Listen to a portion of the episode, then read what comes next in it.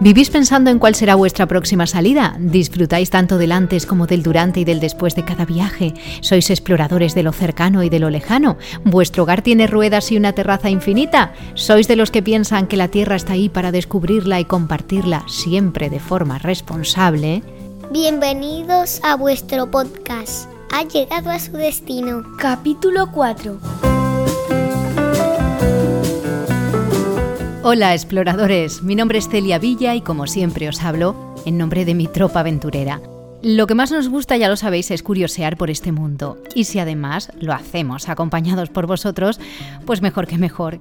Ya sabéis que os tenemos reservado el mejor asiento, así que no olvidéis, si os apetece, suscribiros a nuestro canal para que no os quedéis en tierra.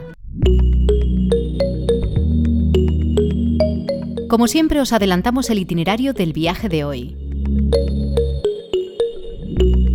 En estos tiempos de no viajar con nuestra autocaravana, ¿qué os parece si la decoramos un poco? A nosotros nos encanta el Nordic Style. Os contamos cómo estamos aplicando esta tendencia en decoración en nuestra casa rodante. También es buen momento para empaparse de un poquito de historia para cuando podamos salir a explorar. ¿Os gusta la época romana? Os invitamos a conocer el conjunto arqueológico de Baelo Claudia y justamente a su lado se levanta una de las dunas más espectaculares de la península, la duna de Bolonia. Hablaremos con una bióloga experta en ecosistemas costeros para conocer qué tiene de especial este lugar tan insólito. Y por último, ya que hablamos de dunas, os contaremos nuestra vergonzosa subida la duna más alta de Europa, la duna de Pilat, una visita que precisamente incluimos en nuestro primer viaje en autocaravana.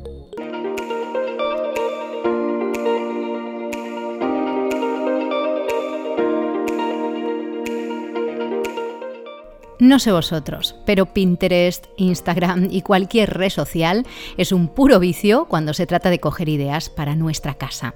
No sé cuántas carpetas y posts hemos eh, podido guardar en los últimos tiempos para atesorar la inspiración que necesitamos para convertir una autocaravana con sus añitos, como es el caso de la nuestra, y con su estilo eh, noventero, en algo más actual y que encaje con nuestros gustos personales.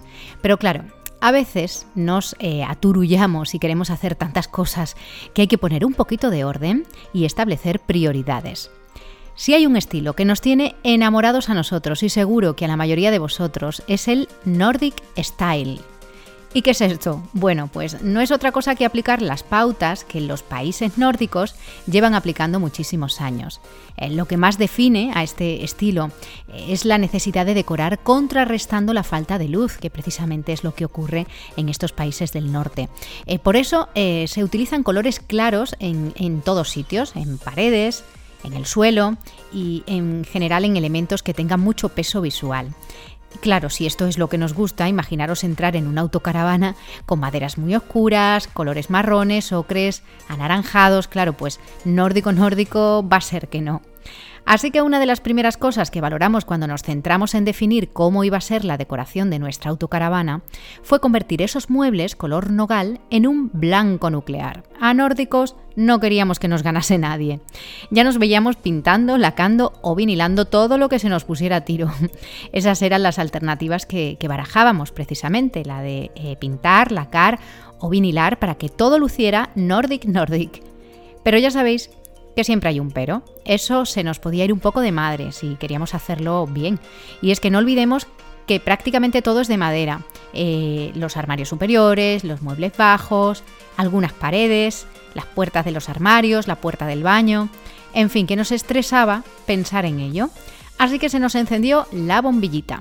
Y si empezamos por darle un toquecito blanco, por ejemplo, en las mesas, nuestra autocaravana tiene dos mesas, una es la del salón principal y otra es eh, la de un pequeño saloncito que se hace cama y que está eh, paralelo. Y, luego tenemos la encimera de la cocina, que tiene el fregadero y los fuegos, y también tenemos una encimera justo en la parte de atrás.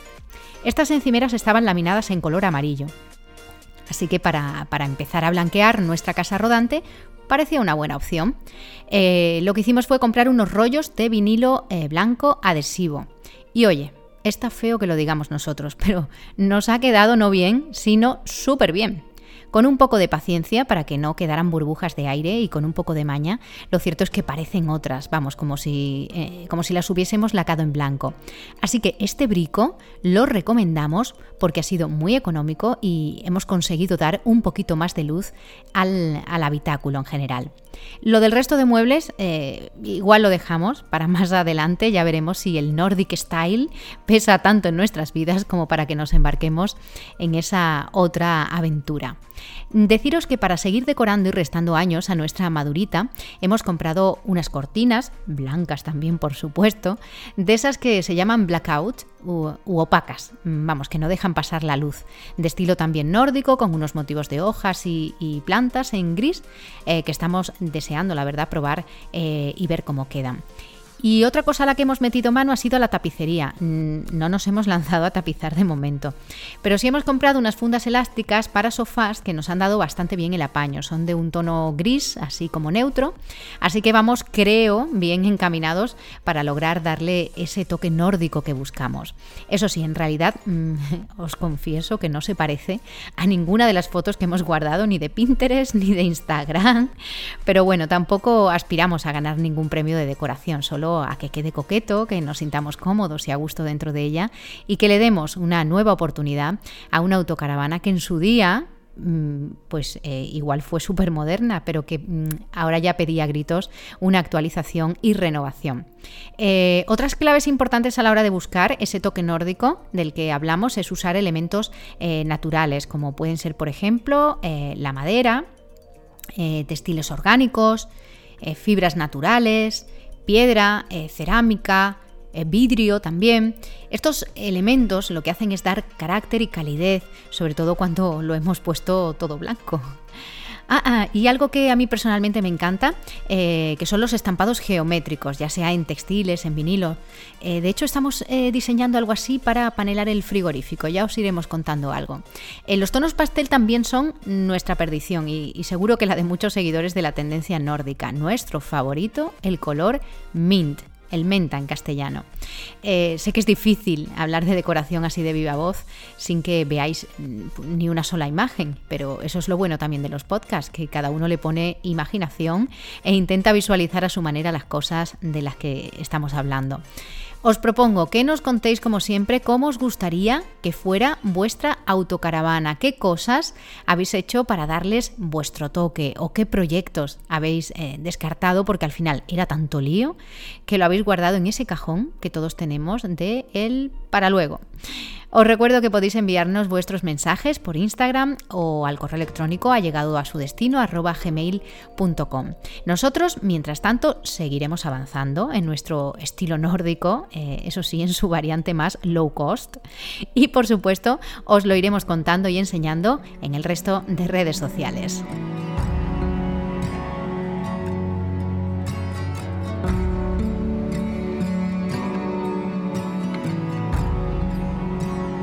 Es tiempo de entretenernos en casa, de planificar rutas para el futuro, eh, de leer sobre sitios a los que nos gustaría ir y de empaparnos de historia, sobre todo aquellos eh, a los que nos guste sumergirnos en tiempos pasados. Eh, en casa nos encanta la historia de la época romana y hoy os vamos a descubrir, si es que aún no lo conocéis, un conjunto arqueológico tan espectacular por el papel que jugó como por el sitio en el que está ubicado. Imaginaos, una ciudad romana al borde del mar y con unas vistas increíbles al estrecho de Gibraltar. Eh, hace unos años, en una escapada a las playas de Cádiz, decidimos hacer una visita que íbamos aplazando siempre.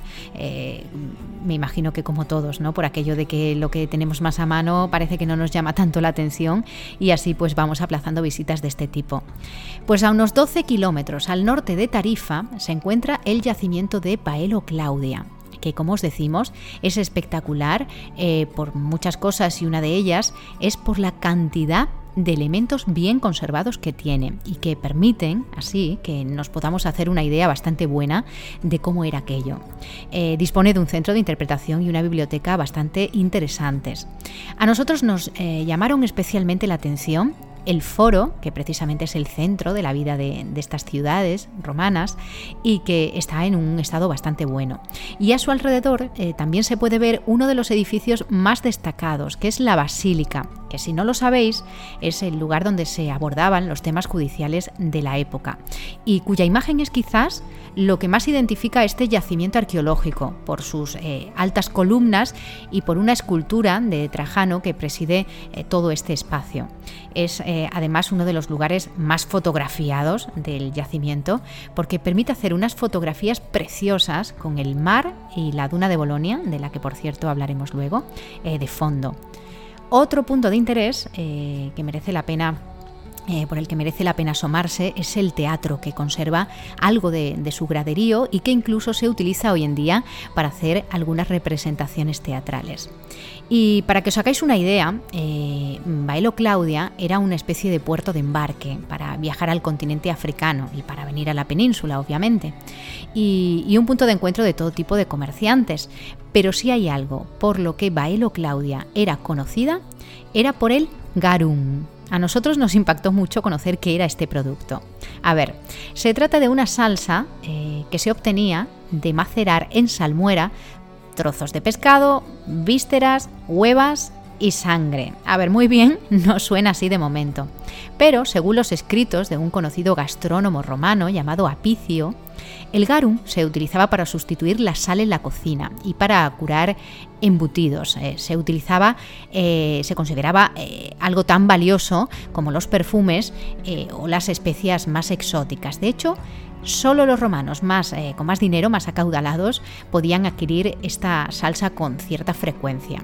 Pues la salsa garum, que se hacía aquí, en Baelo Claudia, se exportaba a todo el imperio romano eso es para que veáis la trascendencia que tenía este lugar aparentemente apartado del mundo, pero eh, situado en un lugar tan estratégico. En nuestra visita eh, pudimos ver la zona que se utilizaba para, hacer las salazones de pescado y también para la elaboración del garum. Eh, no os vamos a contar más detalles de este espacio que nos encantó conocer. Eso sí, os invitamos a que lo descubráis vosotros mismos y aprendáis un poco más de la época romana y del intercambio de culturas que se producía en este entorno pues tan privilegiado.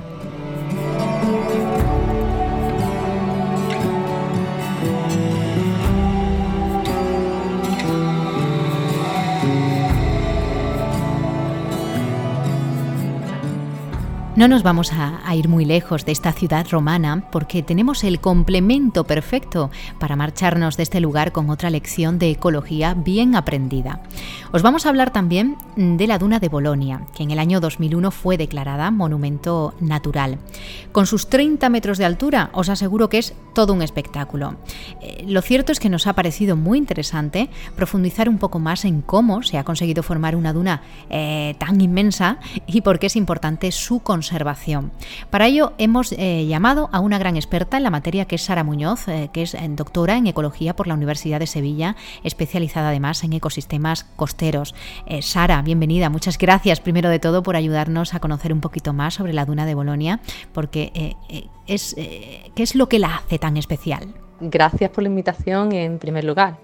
Mm, como bien has comentado antes, la duna de Bolonia fue declarada hace unos años monumento natural Monumento natural es una figura de protección que se otorga a elementos del paisaje, pues porque son singulares en términos de su belleza o porque son raros, e infrecuentes en el territorio. En España tenemos algunos ejemplos bastante destacables, como por ejemplo pues, la playa de las catedrales en Galicia, el Torcal de Antequera aquí en Málaga, o las médulas del Bierzo en León, no sé, el meandro del Melero, las Urdes, eh, por citar algunos, ¿no? Mm, la belleza paisajística de la Tuna de Boronia en su entorno, en la Ensenada, pues es innegable. Eh, y sobre todo, bueno, pues en un entorno privilegiado y muy natural como es la costa gaditana, que está bastante poco transformada. Como también comentas, su tamaño no es lo único que la hace singular particular a la tuna de Bolonia. También lo es su formación, es decir, la forma en la que crece. Las dunas costeras en general pues tienden a crecer de una forma eh, paralela a la línea de costa, a la playa, es decir, en cordones que son paralelos. Sin embargo, la duna de Bolonia, como habréis observado, crece como hacia un lado. Esto se debe a los vientos predominantes en la zona, que si quieres, pues después te comento, ¿no? Eh, por ello es lo que se llama una duna transversa, que es bastante infrecuente. Y también además es una duna que se llama rampante, porque está como trepando a un obstáculo, a un obstáculo orográfico, en este caso lo que sería la elevación de la, de la punta camarinal.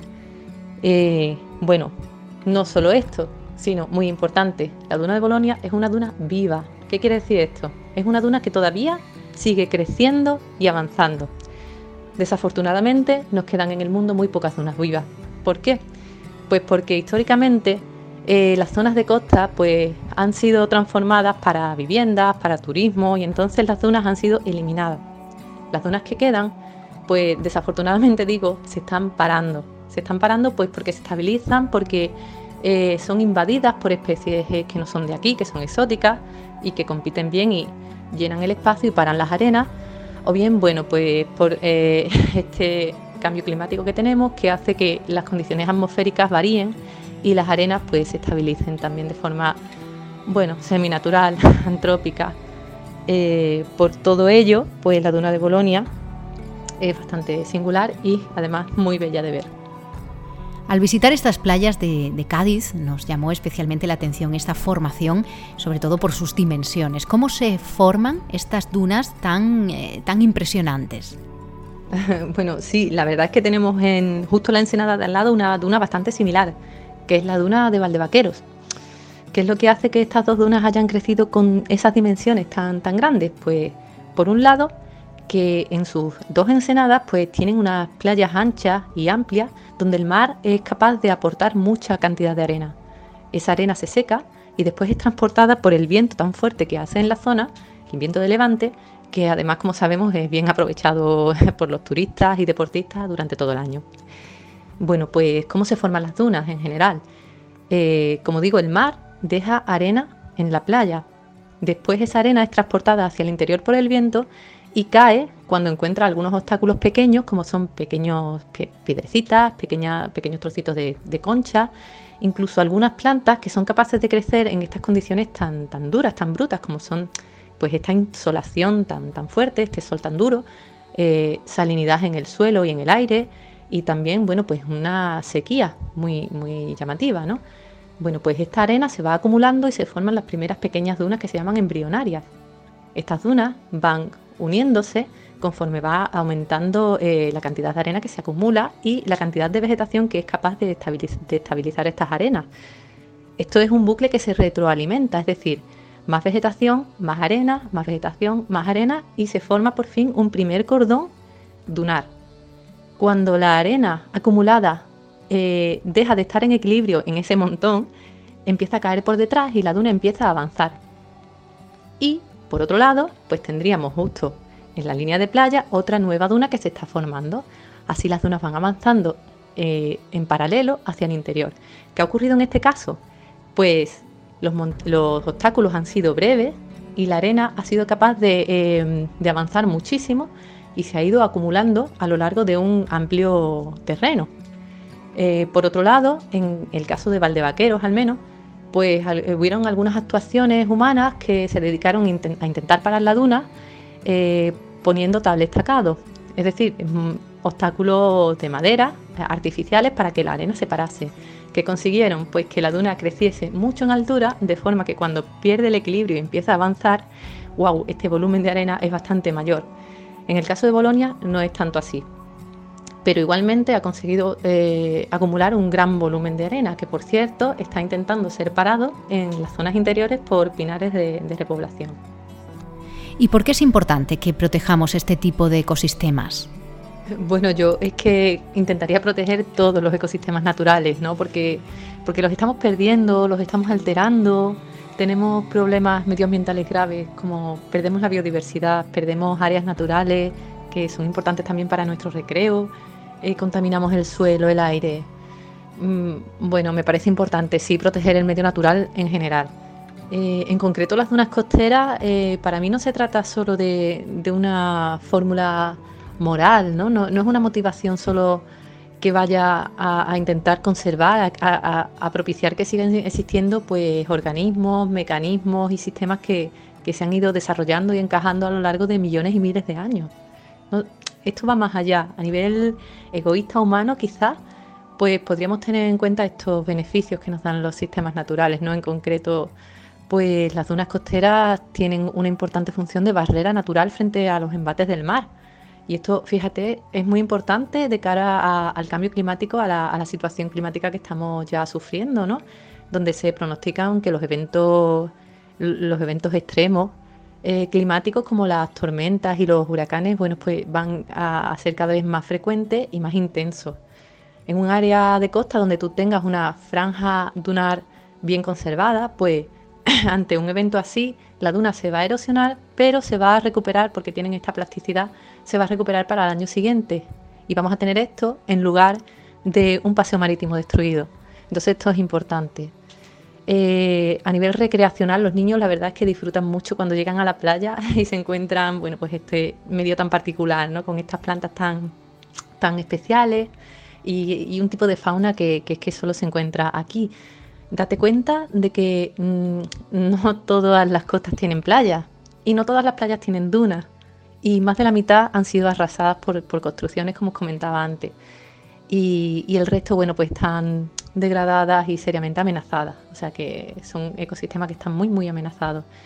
Eh, otra función importante que me parece a mí que tienen las dunas costeras es precisamente esa, esa diversidad que tienen tan particular, las plantas que se adaptan a estos terrenos tan duros eh, pues mm, producen para protegerse ciertas sustancias y en los últimos años estamos descubriendo pues que muchas de ellas tienen aplicaciones muy interesantes y en particular aplicaciones farmacológicas que nos pueden ayudar muy mucho a luchar contra enfermedades tan graves como el cáncer. ¿Y hay, algo que podamos hacer o que eh, podamos evitar hacer los ciudadanos de a pie para colaborar en su preservación? Bueno, pues los ciudadanos de a pie, pues efectivamente podemos pedir a las autoridades que inviertan en proteger estos espacios ¿no? y en concienciar a, la, población de que sean respetuosos.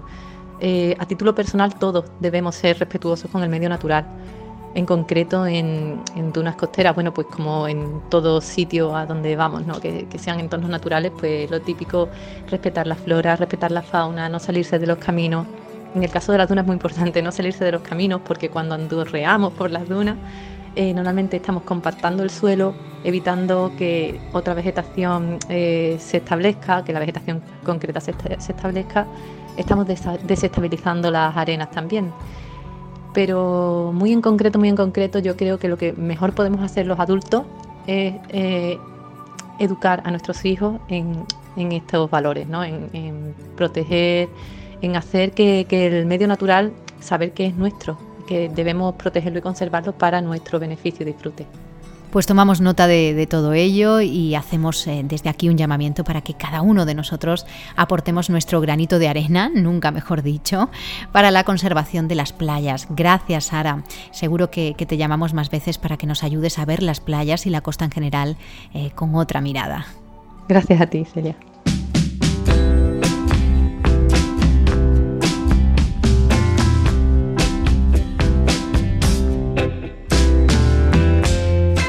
Si vais tanto a visitar Baelo Claudia como la Duna de Bolonia, en autocaravana hay varias opciones, desde ir a campings, eh, como varios parkings o áreas. En realidad, eh, no os podemos recomendar ninguna cosa por encima de otra porque nosotros no llegamos a pernoctar allí y en realidad pues eh, hay opiniones de todo tipo. Como siempre decimos que fuera de temporada casi que no vais a encontrar problemas. ya en temporada de verano la cosa cambia bastante. Eso sí, cuidado con el levante porque como haga levante, sujetad bien vuestras autos si no queréis hacer kite caravaning y amanecer al otro lado del estrecho.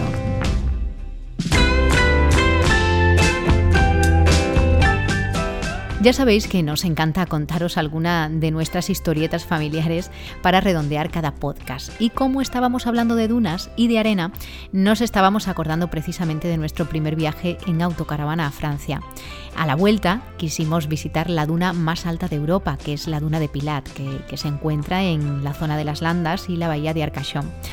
Es un monumento natural realmente impresionante, tiene nada más y nada menos que 105 metros de altura y 500 metros de ancho.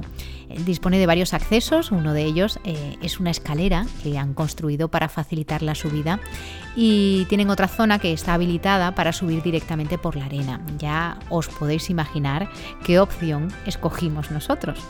Si os digo que es un sitio realmente muy frecuentado y en verano es muy difícil encontrar aparcamiento. Eh, una vez lograda esa hazaña tocaba adentrarse por un camino en el bosque de pinos eh, que da acceso a la duna. Imaginaos ir caminando y de repente toparte con una pared, sí, sí, vamos, una pared prácticamente en vertical de arena.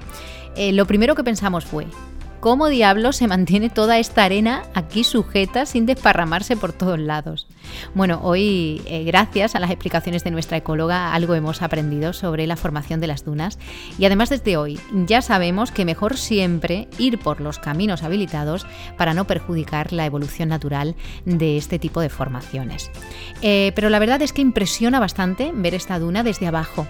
Eh, tras esa impresión inicial había que proceder al ascenso y nunca imaginé en mi vida lo que cuesta subir una montaña de arena con esa pendiente. Se nos hundían los pies hasta las rodillas, ascendíamos súper despacio. Bueno, los mayores, porque los niños, sobre todo el pequeño, que no pesa nada de nada, subía y bajaba con toda la tranquilidad. Vamos, que subía hasta arriba, volvió a bajar a darme ánimos, volvió a subir y él no entendía por qué yo estaba en mitad de camino colorada como un tomate, sudando, sin poder casi respirar del esfuerzo. En fin, que mi decisión fue desistir y privarme de, las vistas, porque creí, en realidad creí que me daba algo. Pero, ¿sabéis qué? Que me pudo el orgullo. ¿Sabéis lo que es ver pasar a una señora ya de cierta edad con dos pedazos de bolsas, una en cada mano, subiendo como si tal cosa? Oye, que me dio tanta, tanta vergüenza que decidí que yo subía sí o sí, aunque me dejara la vida allí, vamos. Subí por dignidad. Y con los ánimos de los más pequeños que desde arriba me gritaban, venga, que ya falta poco, que tú puedes. Pues así llegué a la cima. Tardé como tropecientos minutos en recuperarme del esfuerzo, cuando lo más probable es que la señora ya llevara no sé cuántos minutos paseándose tan tranquila por la duna con sus dos pedazos de bolsas.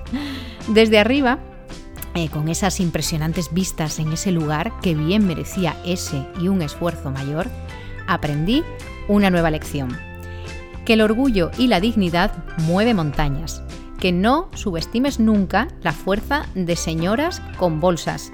Y que sí o sí tenía que ponerme en forma, ganar musculatura y mejorar mi fondo físico.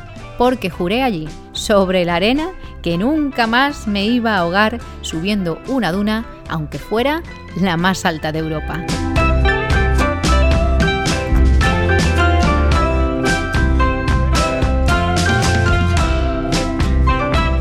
Pues dignamente también ponemos punto y final nuestra aventura de hoy. Recordad que os esperamos en el próximo viaje, que hay que seguir echando combustible a nuestras autocaravanas y furgonetas, que hay que mantener viva la ilusión por descubrir nuevos lugares o volver a los que nos tienen enamorados.